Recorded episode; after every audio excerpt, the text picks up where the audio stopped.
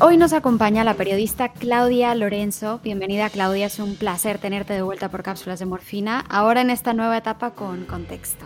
El placer es mío, siempre está bien estar con contexto, también acompañada. Vamos a hacer un repaso muy rápido de las nominadas a la mejor película en los próximos premios Oscar. Me gustaría empezar por West Side Story de Steven Spielberg. I never seen you before. I'm not Puerto Rican. Is that okay? Do you want to start World War III?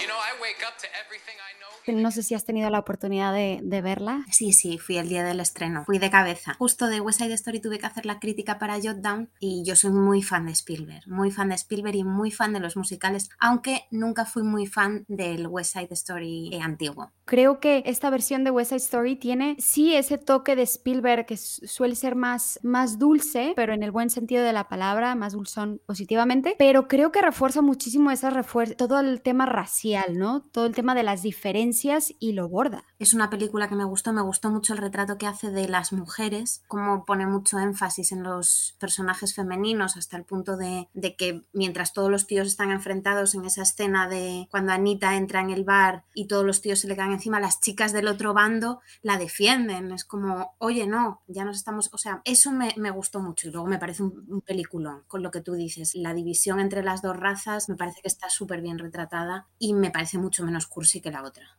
Sigamos con Belfast, ¿te parece? Vale. Mama says if we went across the water, they wouldn't understand the way we talk. If they can't understand you, then they're not listening. You know who you are, don't you? You're Buddy from Belfast, where everybody knows you. Hey, Buddy! Your mom's calling you. Yes!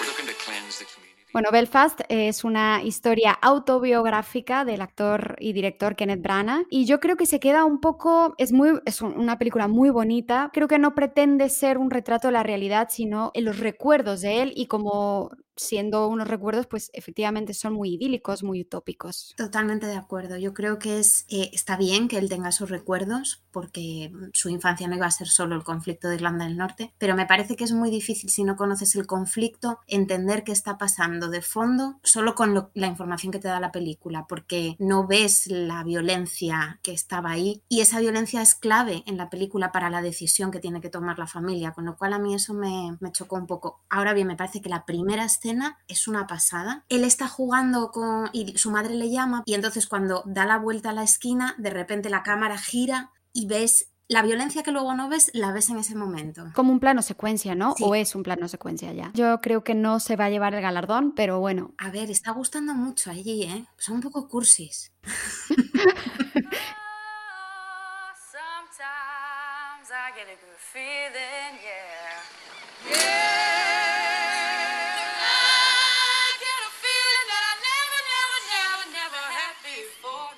girl with the deaf family? Yeah. Yeah. I just want to tell you right now. And you sing. Interesting. ¿Qué te parece Coda? Bueno, Coda me parece que sobra en esta, o sea, en esta lista. Yo vi hace años La familia Bellier, que es la peli original, me parece una peli francesa muy mona, pero bueno. Y Coda, que la vi el otro día para ver qué tenía de innovador, porque triunfó en Sundance también. Y es igual, es, o sea, es literalmente la misma película. Y no, yo no lo entiendo. Es una peli muy mona, o sea, la vas a ver, te lo pasas bien, es agradable no aporta nada nuevo, digamos, ¿no? Más allá de que en lugar de que sea en una granja, es en una familia que se dedica a la pesca. Efectivamente. Para los que no sepan, CODA quiere decir Children of Deaf Adults, hijos de adultos sordos. Bueno, vamos a seguir con Don't Look Up.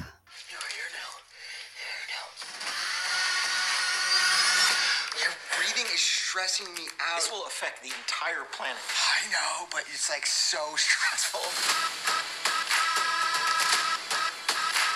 Yo soy fan de Adam McKay, me encantó Vice, eh, me encantó Anchorman, me gusta mucho su humor satírico y había escuchado que esta película, que el tono del humor eh, como que no cuajaba. Y entiendo a lo que se refiere, hay momentos en que igual el timing de comedia no está muy afinado, pero me fascinó la película por su tema, que es obviamente una referencia a la crisis climática y mucha gente dice, es que es muy obvio. Pues claro que es obvio, de eso se trata, ¿no? Y tengo que decir que el final me emocionó bastante, sin dar spoilers, pero me parece que a la gente que no le ha gustado, o, no que no le ha gustado, pero la gente que ha sido crítica especialmente con esta película, eh, me da la sensación que tienen un punto de esta gente que la película precisamente critica, que ignoran esta crisis, eh, la crisis climática, ¿no? A mí el sentido del humor me gustó, el final me pasó lo mismo que a ti, me pareció clavado, se me hizo un poco larga. A mí es una peli que es algo que me está pasando mucho este año en general con las pelis. Se me están haciendo en general largas. Bueno, porque son largas. No sé si sea porque nos estamos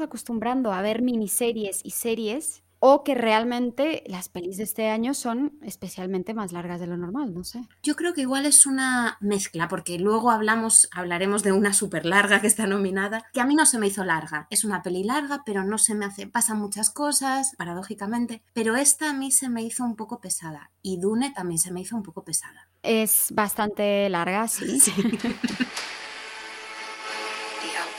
ravage our lands in front of our eyes.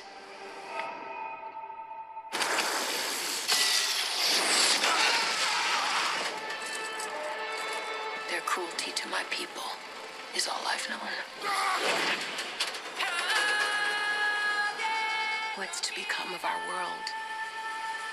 Mis respetos con la manera que ha logrado adaptar Denis Villeneuve Dune de manera que sea más digerible comparándola con la pasada de, David Lynch, que yo siendo fan de David Lynch, es que no he podido ver más allá de los 20, 30 minutos del principio. Lo que sí tengo que destacar es la cinematografía y la música, que ahí yo creo que se tienen que llevar algo en diseño de producción o fotografía porque es muy bonita. Denis Villeneuve me gusta mucho, entonces sí, tiene un montón de cosas que merecen mucho la pena, pero mucha arena, ¿eh? mucho minuto tirados en la arena. Quiero hablar de una de las favoritas de este año, Drive My Car.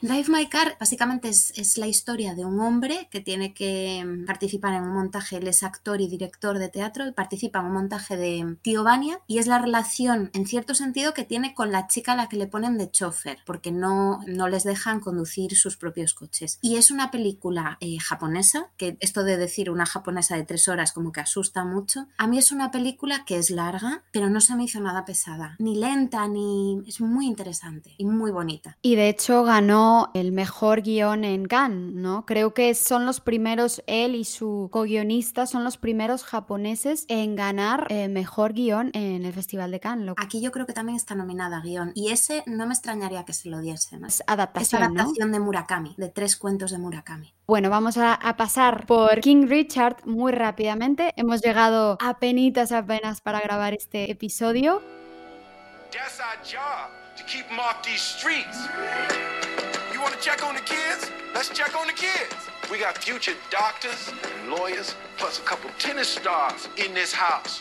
Yo creo que esta peli está apoyada por, no sé si por todos los Williams, pero por el padre Williams, estoy segura. Estás escuchando Cápsulas de Morfina. No te olvides de darnos a seguir en cualquiera de las plataformas de podcast donde nos estés escuchando y en nuestras redes sociales. En Instagram estamos como arroba cápsulas de morfina guion bajo podcast, en Facebook como arroba cápsulas de morfina y en Twitter como arroba morfina cinema. Gracias por escucharnos, queridos capsuleros. Continuamos.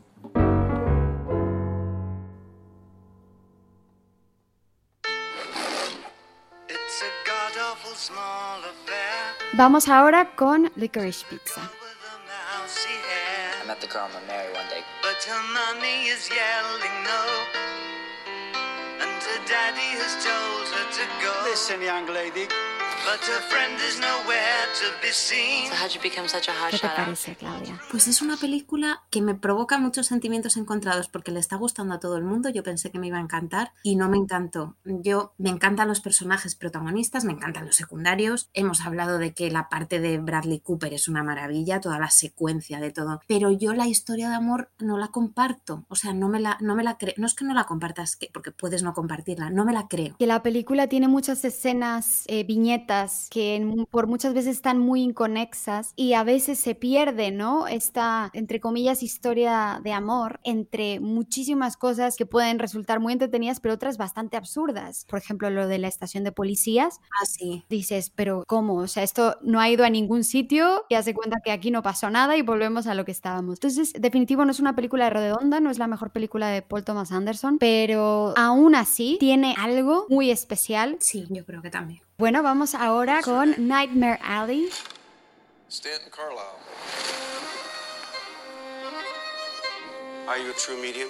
Yes, I am. Mr. Carlisle. Doctor, how about that? Please lay down.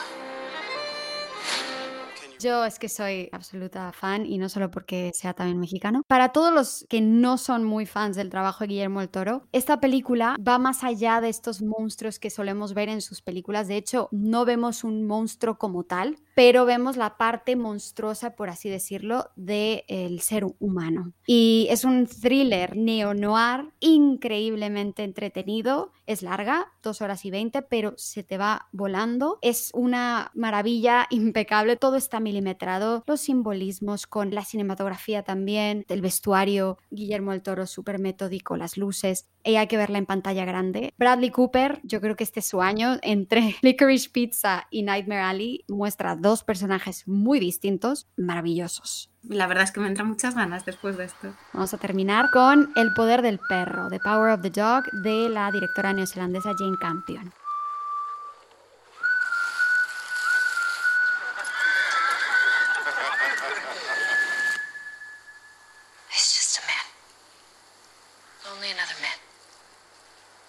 Para mí es el caballo ganador junto con West Side Story, pero creo que West Side Story no se va a llevar esto. Y creo que sería un caballo ganador muy merecido. Me parece una maravilla. Además es una película de estas que después estás días, yo estuve días dándole vueltas a los personajes, a las acciones, a las interpretaciones. Benedict Cumberbatch es una muñetera maravilla, es maravilloso. Y Jesse y Kirsten Dunst, o sea, Kirsten Dunst hace un papel que además a mí como me encanta Kirsten Dunst, me gusta muchísimo esta película. Y además me parece que es justo que Jane Campion vuelva a, a donde se merece. Si gana el Oscar, que yo creo también que se lo van a dar como mejor directora, sería ya la tercera, bueno, digo ya, pero son poquísimas, la tercera directora en ganar este premio después de Catherine Bigelow y Chloe Zhao. Totalmente de acuerdo que es merecidísimo esta tensión que maneja tan sutil pero tan palpable. La directora de fotografía es la misma directora de fotografía de Lady Macbeth. Vas a ver justo esto mismo que tiene The Power of the Dog, estas eh, miradas, estos planos que son tensos pero preciosos, ¿no? Yo también creo que The Power of the Dog se la puede llevar. Sí, eso espero. ¿Alguna otra que quieras agregar, Claudia, de alguna de estas nominadas? Nada más, felicitar a los cuatro nominados españoles, que es una noticia siempre maravillosa, tener al cine patrio ahí. Ha sido un año interesante, yo creo, de pelis. Yo creo que ha sido definitivamente mejor que el anterior. Sí, probablemente. Muchísimas gracias, Claudia, por volver a aceptar nuestra invitación a Cápsulas de Morfina. Ya compararemos nuestras quinielas finales, a ver qué tal. Eso, a ver. un abrazo. Muchas gracias, un abrazo.